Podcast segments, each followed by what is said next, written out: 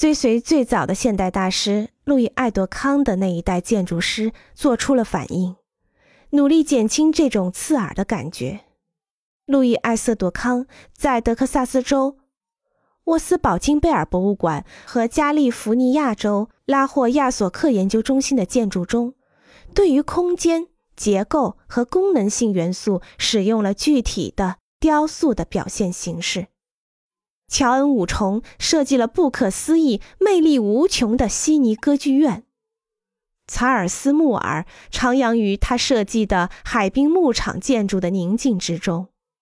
罗伯特·文丘里质疑现代主义的形式和装饰主义艺术的复兴。贝吕明在这一时期，他的许多城市建筑类型拥有技术和形式的优势。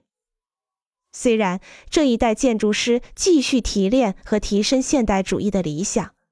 但他们发现，在培训下一代建筑师方面，遵循安全狭隘的现代主义观点还是比较容易的。